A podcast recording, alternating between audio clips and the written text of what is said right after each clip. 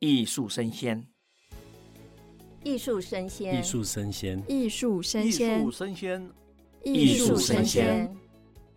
，Art Taipei 欢迎您。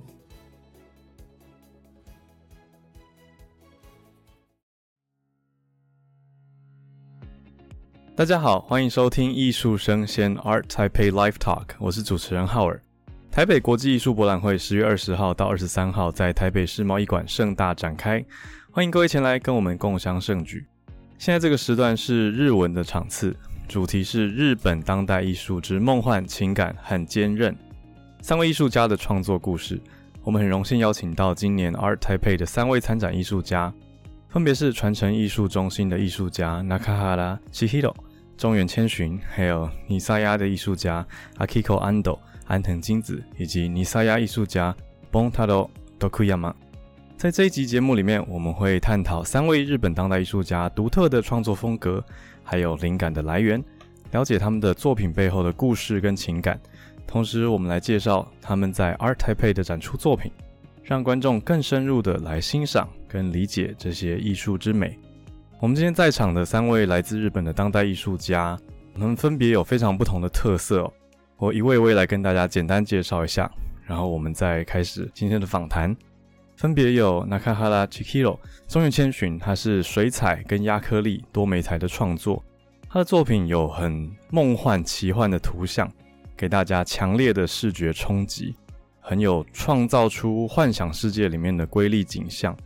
那 Akiko Anto 安藤金子，他的水彩跟拼贴创作是很有独特色彩跟触感的一种梦幻世界，有肖像、植物跟陶瓷碎片这些元素，散发独特的感伤跟这种情感的故事情节哦。那 Bontaro Tokuyama 他是真实采访、真实探访，去访问当事人，来捕捉被历史遗忘的记忆跟情感，来创作出作品。深刻的反映人类坚毅的本质，成为探讨战后日本的重要观察者。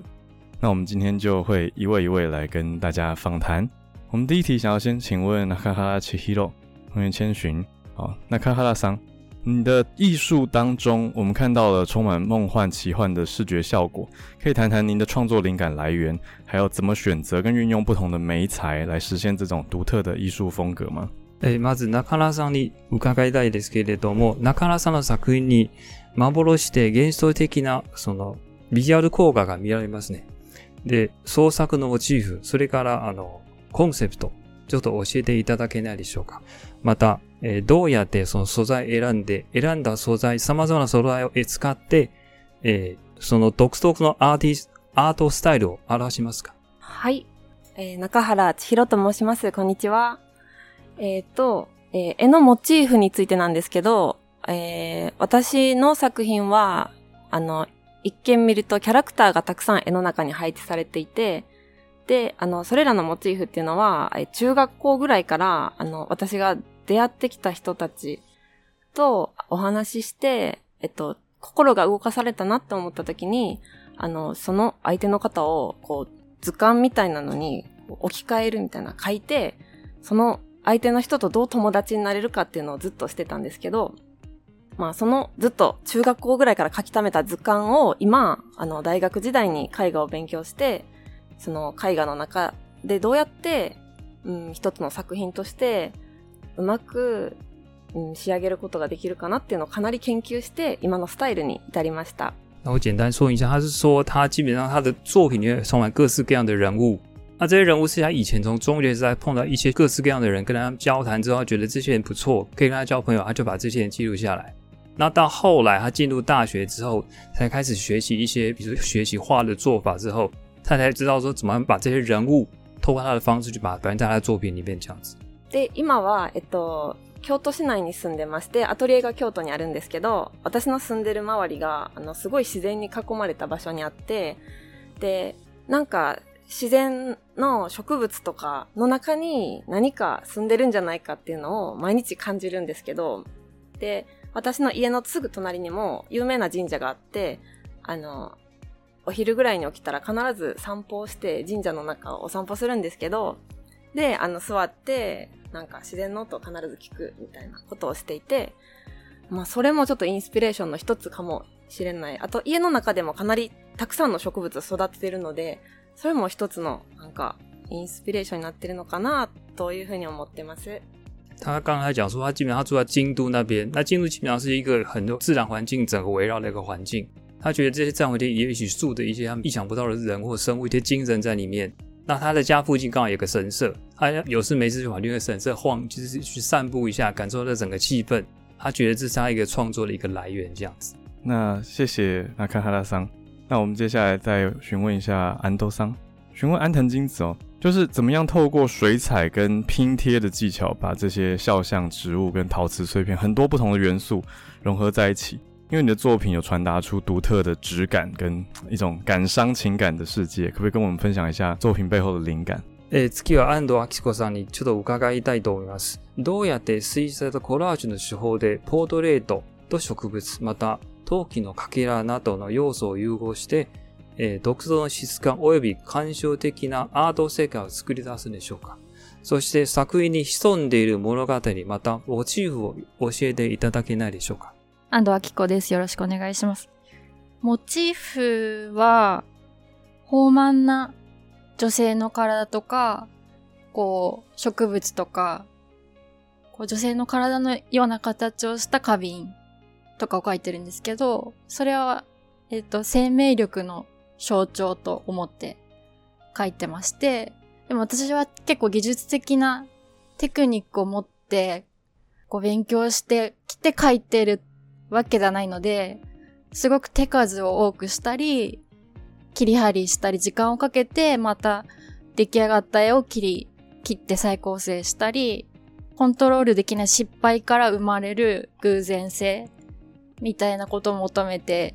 厚みを増して描いていくっていう。他说，基本上他的作品他没有学过比较特殊、比较专门的技法，但他做法是一个比较偶然性的东西。比如说今天他做一些东西，从一些假设作品做不好，从那个失败中再去修改，修改出一个新的东西再出来。那举个例子，他说，比如说他今天做一个，比如女丰满的女性身体，然后放在一个花瓶里面，一个这样的表示方式，这样子，这是他的整个创作的灵感的方式跟来源，大概就是这样。で、私にとって手を動かして絵を作っていくっていうのは、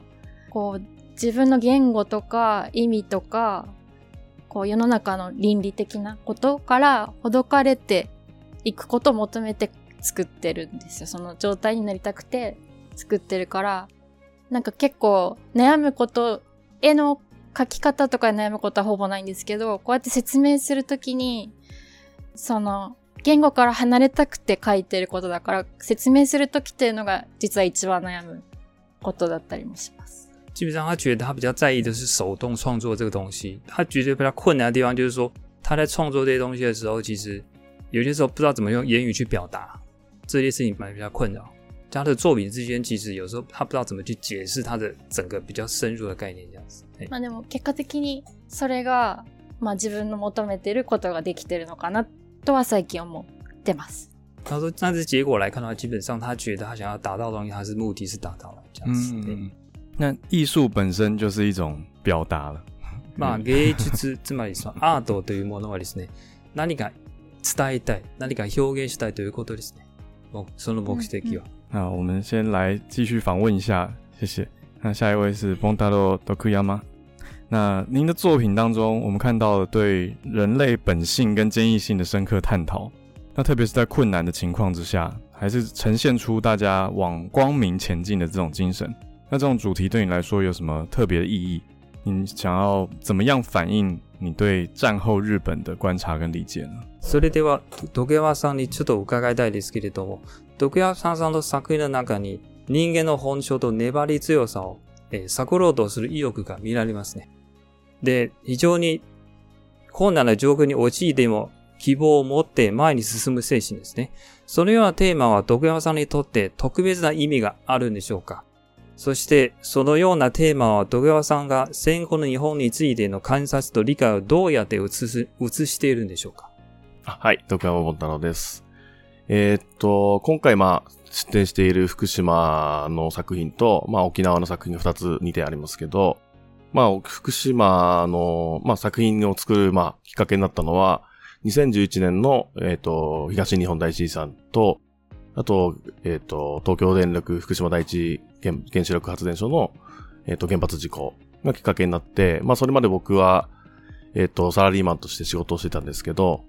えっ、と、まあ、出身が福島なので、で、それをきっかけに、まあ、仕事を辞めて、アーティストになりました。で、えっ、と、まあ、今回の出している作品も、福島の、えっ、と、帰還困難区域の周辺から、まあ、拾ったりもらったりしてきた作品なんですが、まあ、でもう一つが、えっ、と、沖縄の作品になってます。那独山先生他是福岛出身的啊，他当时会成为艺术家，是因为他就是之前二零一一年那个我们当时那个原爆事件，就福岛那个原爆事件之后，他开始决定成为一个作家。当时他还只是一个上班族。那他这一次展出作品主要分两个主题，一个是福岛的部分，就是福岛整个当时的作品；另外一个部分是琉球，我们讲琉球那个部分这样子。で、それで、えっ、と、まあ、 光、まあ、復興をテーマにして、まあ、10年たその震災から10年経って、で、復興をテーマにした作品を作ろうと思って作った作品なんですけど、まあ、復興の中には、その明るい部分というか、光の部分だけではなくて、まあ、光の裏に隠れた、まあ、影の部分っていうのがあって、まあ、そういうのを、えっ、と、一括りに、まあ、福島の現状というものを、まあ、作品にしようと思って、あのライトボックスの作品は作りました。他说基本上他是这样，他针对辅导的作品，其实这个作品里面反映他所谓的一个，他有光明面也有阴暗面。基本上他不会说只探讨某一个部分，他是整个部分都一起探讨，光明跟阴暗一起探讨，让大家了解整个当地的现况，这样子。で、また沖縄の方の作品は、えっ、と、沖縄の各地で、えっ、と、戦争終わりましたよっていうふうに、えっ、と、叫ぶ作品になるんですが、えっ、と、福島、あ、まあ、沖縄っていうのは、まあ、えー、なんだろう、こう、本土では、まあ、終戦、戦後70何年、まあ、80年近くなりますけど、っていうふうに言われていますが、沖縄では、その戦争当事者の話を伺ったときに、まあ、戦争終わっていないと。で、アメリカ兵の、まあ、ベース基地もあるし、まあ、そういうことで、まあ、戦争は終わっていないっていうことをおっしゃってて、で、まあ、僕は本土の人間として、まあ、勝手にその戦争は終わったことにしているっていう事実を、まあ、初めて知って、でそういうかん、まあ、同じ日本であるにもかかわらず、勝手に戦争を終わったことにしてしまっている、そういう、まあ、無意識の暴力というか、まあ、そういうことを作品にした作品になります。那就关于琉球的部分是这样，琉球其实在一九七二年才回到日本的这个部分。那对于他住他住在本岛日本本岛而言，其实当年第二次战已经结束了。可对琉球人而言，其实他们到现在还有很多美军基地驻守在那边。实际上，对琉球而言，这个战争是没有结束的。 那有的时候，其实对他们也是一种另外一种暴力的倾向，另外一种暴力的行为，就对？了，就把东西加注在琉球的人身上，他想表达这个东西的部分。まあ戦争に関わらず、まあ原発の復興の話もそうですが、まあこれまでの歴史とかっていうことは、まあ例えば政府の方針だったり、まあ大きい、声の大きい人たちがやっぱ作ってきた歴史でもあると思うんですけど、まあそういうところだけではなくて、やはりその、そこに取りこぼされてしまったりとか、まあ取り残されてしまう人たちっていうものを、まあやっぱり残したりとか、まあそういうことをしながら、やっぱこう、なんていうのかな、こう歴史を語っていくというか、でまあそういうことを忘れない。まあ被害だけではなくて、例えば加害だったり、加害だけではなく被害だったり、まあそういうこう両方、えっ、と、いいもん、いい面と悪い面を両方残していくことで、やっぱりその平和だったり、まあ復興だったりっていうことを、まあ実現していくことが、えっ、と、いいのではないかなと思って作品を作っています。那另外，其实福岛的部分也是一样。福岛基本上，他当时发生原爆这个事件，那他主题本来是想说去促进他的整个复兴的行为，整个复兴的状况这样子。那当然，他作品里面其实不会只有所谓的阳光面或者是阴暗面，两个部分其实都会兼具。他在意的是这个点，这样子。嘿，まあそれが、例えば、えっ、と、以前に作った台湾の作品とかも同じように、まあ台湾の、えっ、と、統治時代、まあ戦前第二次世界大戦の前に、えっ、と、日本の教育を受けていたおじいちゃんたちに、まあ、その当時の教育を、の話を聞いたり、まあ、なんだ、その、小学校に通った時の、そまあ、卒業式の歌とかを歌っていただいたりとかして、まあ、そういったことを、まあ、アーカイブしながら、えっ、と、平和について考えていくってことが大切なのかなというふうに思っています。然后说有关台湾的部分也是一样，他来台湾这边访问台湾一些当时在日治时期生活的一些人，一些我们讲说耆老，那他的整个生活是怎样状况？那毕业之后整个又是怎么样的状况？那他在透过这些人采访中，他觉得所谓的和平这东西其实很重要。那会不会后续有发展出台湾相关的系列呢？じゃあ、その台湾についてのそのインタビューとか、今後はまた新しい企画とかありませんかえーっ と、今、台湾についての作品、まあ、えっ と僕はその台湾だけではなくて、その東日本全体、例えば中国の、ま、元日本の満州だったりとか、韓国とか、まあそういうとこを巡って、日本とその東アジアの関係っていうものを、まあ考えていて、で、それが、例えば沖縄も同じように考えていて、まあそういう一連の流れで作品を作っているので、まあもしかしたら今後、また その制作として、まあ台湾に行きたいなとは思っているので、な、あるかもしれないなとは思ってます。基本上，他说他的作品是这样，不是只有在台湾，包含日本，还有甚至中国满以前的文，比方说满洲国那个部分，他让探讨就是说日本对东亚这个地方整个影响力是怎么样子。那当然包含琉球这个部分，那之后也许有机会在台湾这边，也是说其他的可能性也是有可能这样子。很特别，我们今天刚刚已经听到了三位不同的艺术家他们的创作理念跟想法了。那接下来可以再多一点时间探讨更深入一些。因为像刚刚纳卡哈拉桑有提到神社啊、散步啊这些灵感的来源，可是我有去看你的作品，我觉得很有童趣，就是很有小朋友那种奇幻梦幻的感觉。那我是好奇这中间的连结，可不可以再多跟我们分享一点？それから中原さんにちょっとえちょっと伺いたいですけれども、先ほどおっしゃったその神社、その散歩、そういうことを通してインスピレーションをもらいましたということに おっしゃったんですけれども、で、あの、実は、あな、なんか、中川さんの作品を見て、何となくそういう子供っぽい、子供のそういう、なんか、気持ちが見られるような感じがします。で、この子供っぽいと感じと、そのさっきよ言ったような神社と散歩という、なんかその間にはどんな、えー、関係とか、そういう繋がっているんでしょうか？そこはあんまり繋がってないかもしれないです。直接は繋がってないかもしれないんですけど、あの、さっき言ってたように結構子供の頃から絵も描いてたし、中学校ぐらいからずっとこう作品を描いてたので、まあその流れで自分がその、その時々で吸収してきたものが複合的に今の作風にちょっとはあの、インスパイアされているところもあって、あとその、東ヨーロッパ等のアニメーションとかもすごく好きだったので、ちょっと暗くて、ダークファンタジーじゃないけど、あとシュ、うん、シュバンクマイエルとか、どう言えばわかるかな？のとか、結構、まあその、ロシアとかチェコのアーティストも好きだったので、ちょっと暗くて可愛いみたいな路線のまあ作風っていうのを、まあ知らず知らずのうちに吸収してたっていうのはあるかもしれないです。他说：“其实他从你刚刚说童趣这个部分，其实跟他京都那个部分其实比较没有关联。那他其实是从小到中学，其实就喜欢画画这个东西。那他是根据他以前生活的经验，把这东西放在他的作品里面。那除了这东西以外，他比较喜欢一些欧洲，像捷克、俄罗斯那一些比较他们创作系列的东西。他是有时候看见可能比较灰暗或比较阴暗一面部分，他这个部分其实也有带给一些灵感这样子。”啊，这样可以理解，因为会觉得哎可愛，可是又有一点黑暗。なるほどということですね。なんか可愛くて、なんかちょっと暗いという感じもします。しますか？うん。可是色彩很缤纷。まあ色彩は本当になんか豊かで本当にいいんだけど、ただちょっとちょっと暗い。很有趣，很有趣的组合。面白い作品です。ありがとうございます。那接下来问问看啊，安豆桑，刚刚有提到了创作的灵感嘛？那听起来比较多是很强调手作，就是很强调你要动手去执行。所以你的创作过程，我比较好奇的是说，你是想比较久再去做事情的人，还是说你是先做了再说，然后再去做调整跟决定什么东西要留，什么东西要拿掉？因为从刚刚听下来，好像比较像是后者。可是比较好奇，你平常的灵感来源跟观察有没有特定的对象？因为像刚刚另外几位，有的是自己看的东西，或是生活的经验，或者是观察的议题，对，比较好奇你的来源跟这些 inspiration。安藤さんのそのモチーフにちょっと聞きたいですけれども、さっきおっしゃったその手作りということをおっしゃったんですよね。で、安藤さんは いろんなことを考えて作品を作ろうとする。それとも作品を作りながらそのアイディアをまた考えていくというタイプですか？作りながらですね。他说边做边去想整个创作的主题，而不是说先想再去做这样子。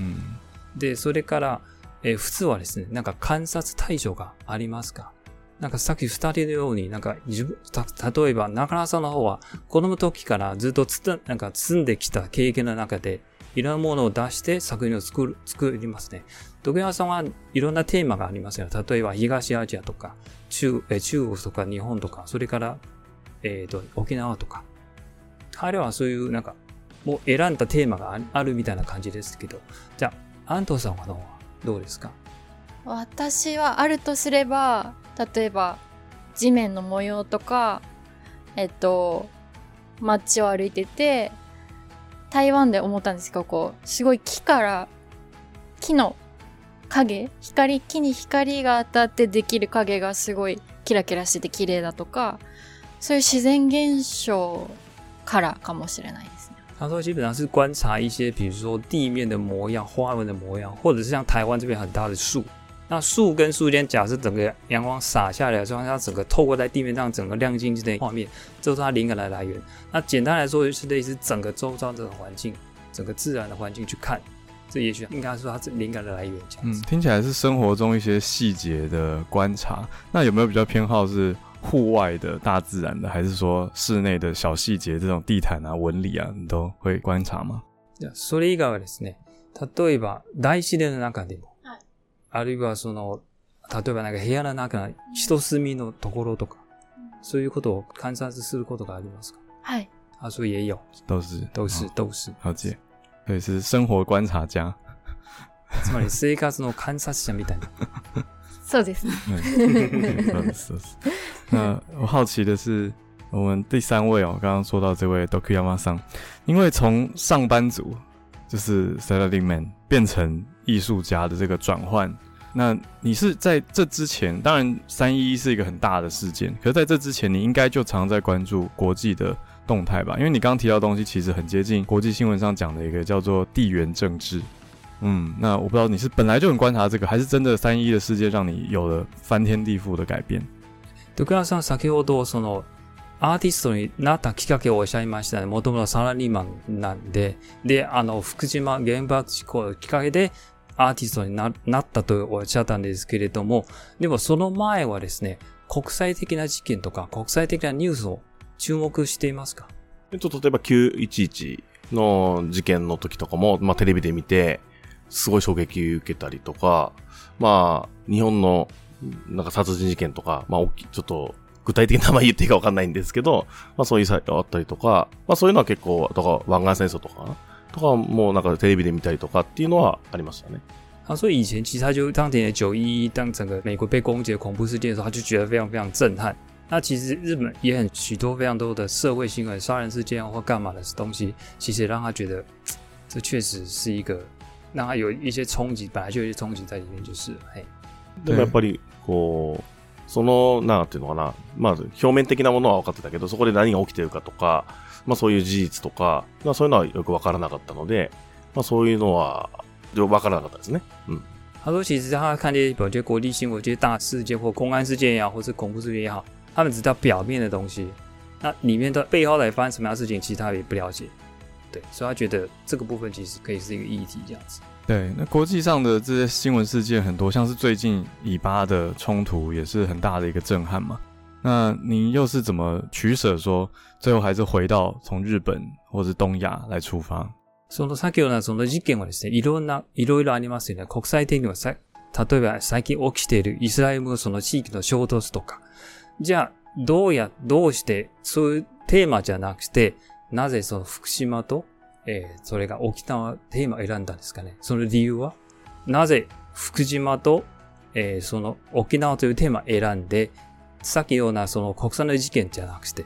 あ、国際的な事件じゃない。あなるほど。えっ、と、それは、えっ、と、僕自身がやっぱその、学校とかで教育受けてきた、まあ、日本の教育とか、で、自分がその、無意識に、例えばあの、僕、卓球部だったんですけど、その卓球部で、えっ、と、まあ、大会とか、県大会とかになると、こう、原発の立地国、まあ、立地の地域に行って、えっ、と、体育館で卓球の大会とかするんだけど、まあ、そうすると、まあ、自分の学校よりも立派な体育館が建てたり、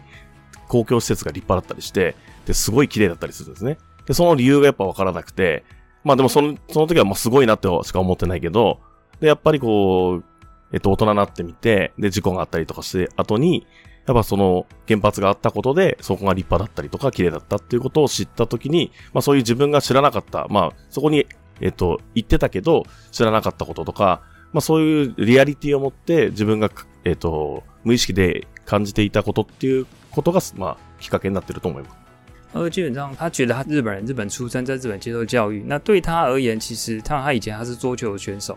那他去参加比赛，看到整个非常漂亮，整个场馆啊，整个地面就是整个设备非常非常新。那他觉得基本上他这个土地长大的。那对他而言，后来发生这些事件之后，他觉得整个对他的冲击更大，所以他决定选择是他比较认为他身边周到的主题会比较好。だからすでに知っていることっていうものを前提に、それをじゃあ検証するっていうことにつながってるんだと思います。他说这样子会比较整个有关联性，这样子。嗯嗯，可以理解。 哇，那这是很多样的背景，所说上班族也曾经打过桌球，那现在也是艺術家。まあ、人生はいろいろという、まあ、徳山さん人生はですね、いろいろということで、まずはササラリーマン、元卓球選手で、今アーティストになって、本当にいろいろという、嗯，すご素晴らしい人生ということです。まあ、あとは、まあ、日本と、まあ、東アジアの関係が、まあ、良くなったり悪くなったりもしてるので、まあ、そういうところからなんか、こう何かできないかなっていうふうに思って、まあ、作品を作ったりともしてるっていうことです。那后来其实日本跟东亚地区的一些国家有时候其实会有一些纷争，像中国或者韩国其他地区。那看到这东西，其实他觉得，哎，这也是他认为他一个题目之一，一个题材之一，这样子。嗯嗯，ありがとうございます。那我们最后想要请三位艺术家，就分别对观众来简单讲个几句，就哎、有一些什么样的建议？因为他们会来有机会来看大家的作品，所以有没有几句话想要跟观众说的？いや最後3人に聞きたいよ 聞きたいですけれども、今回の展示されている作品についてはね、どう鑑賞すればいいですかね？それから、来た観客については何か話したい、何か進めたいことがありませんか？今回出品している作品の中で一番大きな作品があって、えっと、それは今年うさぎ年なので、えっと、うさぎ年をテーマに描いた作品なんですが、えっと、私自身あの、うさぎを飼ってまして、家の中で一緒に暮らしてるんですよ。で、なんかその子毎日観察してると、なんか、生態が違いすぎて、どうやってなんか、この子は生きてるんだろう。すごいちっちゃい1キロぐらいしかないので。で、この子は、なんかどうやったら長生きするのかなとか毎日考えてたら、まあ、こうなったみたいな絵なんですけど、すごい、めっちゃ長いウサギになったんですよ。すごい長いウサギになって、それはなんか長生きの象徴 みたいな感じで。で、今年その、ウサギにまつわる神社も結構全国いろんなとこも行って、で、あの、まあ、ご当地でこう、うさぎさんについてちょっと勉強もしたりして、そのちっちゃなストーリーも絵の中に散りばめてあって、一つの大きななんか作品ができたので、それは見ていただきたいなというふうに思っています。他说他的作品有一些是有关主题是兔子的，实际上他其实家里有养兔子。那他看这些兔子，我就觉得很有趣，就是说这么小的身体，他是怎么让它活下来？那怎么让它活得这么长寿这样子？所以他觉得他的作品，他就画得很长，其实象征所谓长寿的意义。那除此之外，其实因为兔年的关系，所以日本各地很多神社都会以兔做一个类似一个主题或展览的样子去，他到处去看，那把这个看到的样子也放在整个大画里面。那希望大家可以来看一下这个作品，这样子。好那安藤さん。あー私は今、 今回出品している作品は油絵の自分の作ってきたものの中では結構大きい方の作品だったりするんですけど、そういうふうに皆さん多分、今回を台湾、日本から台湾に持ってきたっていう、今回用の作品っていう風に打ち出してたりもすると思うんで、なんて言うんだろう。台湾に向けた、台湾の方たちに向けた作品みたいな。だから、多分また日本で見たら違う風に見えたりもするだろうし、その人の作風もこれから変化していったり、私も今日本で描いてる作品は全然違うものを描いてたりして、だからそういう変化の通過点だったりもすると思うので、うん今見た時に分からなくてもまた何年後かに見たら分かったりってことも起きたりするんで、なんかそういう風に見てもらえたらと思います。他说他这次作品比较有个特征，就是一个比较大型的画，他是专门从日本整个带过来一个作品，那他觉得是为台湾这边去我们一个观众去做一个特别一个作品。哦，那其实他跟日本回去之后，其实作品完全不一样。嗯那，跟日本展售的其实是不一样的。哦，那他觉得今天看的这个样子，也许数年之后再看会有不同的感觉。嗯他希望大家用个心情来看这样的作品，嗯这样子。 好，嗯，最后请徳山さん。と、まあ映像に関しては、えっ、と、まあ、で出演してるのが 僕自身なんですけど、まあ、あの、大きい声でバカみたいに叫んでる変な人がいるなって、まずは思ってもらったり、あと、ライトボックスの作品に関しては、えー綺麗な作品だなって思ってもらっていいと思うんですけど、まあ実際にそこに、えっ、と、まあ僕自身は、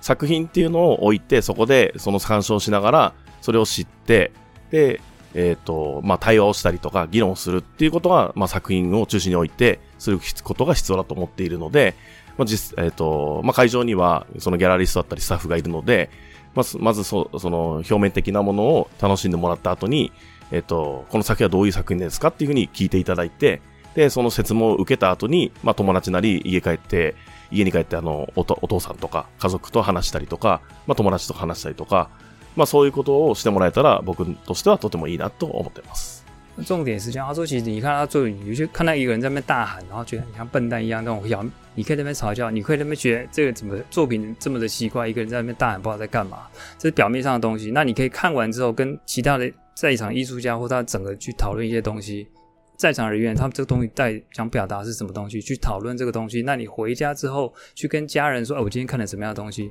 家人之间做一个讨论，他觉得这样是很好的一个方式，这样子。鼓励大家讨论。好，非常感谢今天三位艺术家，也谢谢我们的译者。那这个时段的节目《日本当代艺术之梦幻情感和坚毅》，三位艺术家的创作故事专场访问就在这边告一个段落。更多精彩内容，请继续锁定中华民国画廊协会 Clubhouse 账号，或到各大 Podcast 平台搜寻“艺术生鲜 Art Taipei Live Talk”。也欢迎您在十月二十号到二十三号来台北世贸易馆，跟我们一同参与第三十届的台北国际艺术博览会。谢谢各位，ありがとうございました。ありがとうございましたありがとうございました。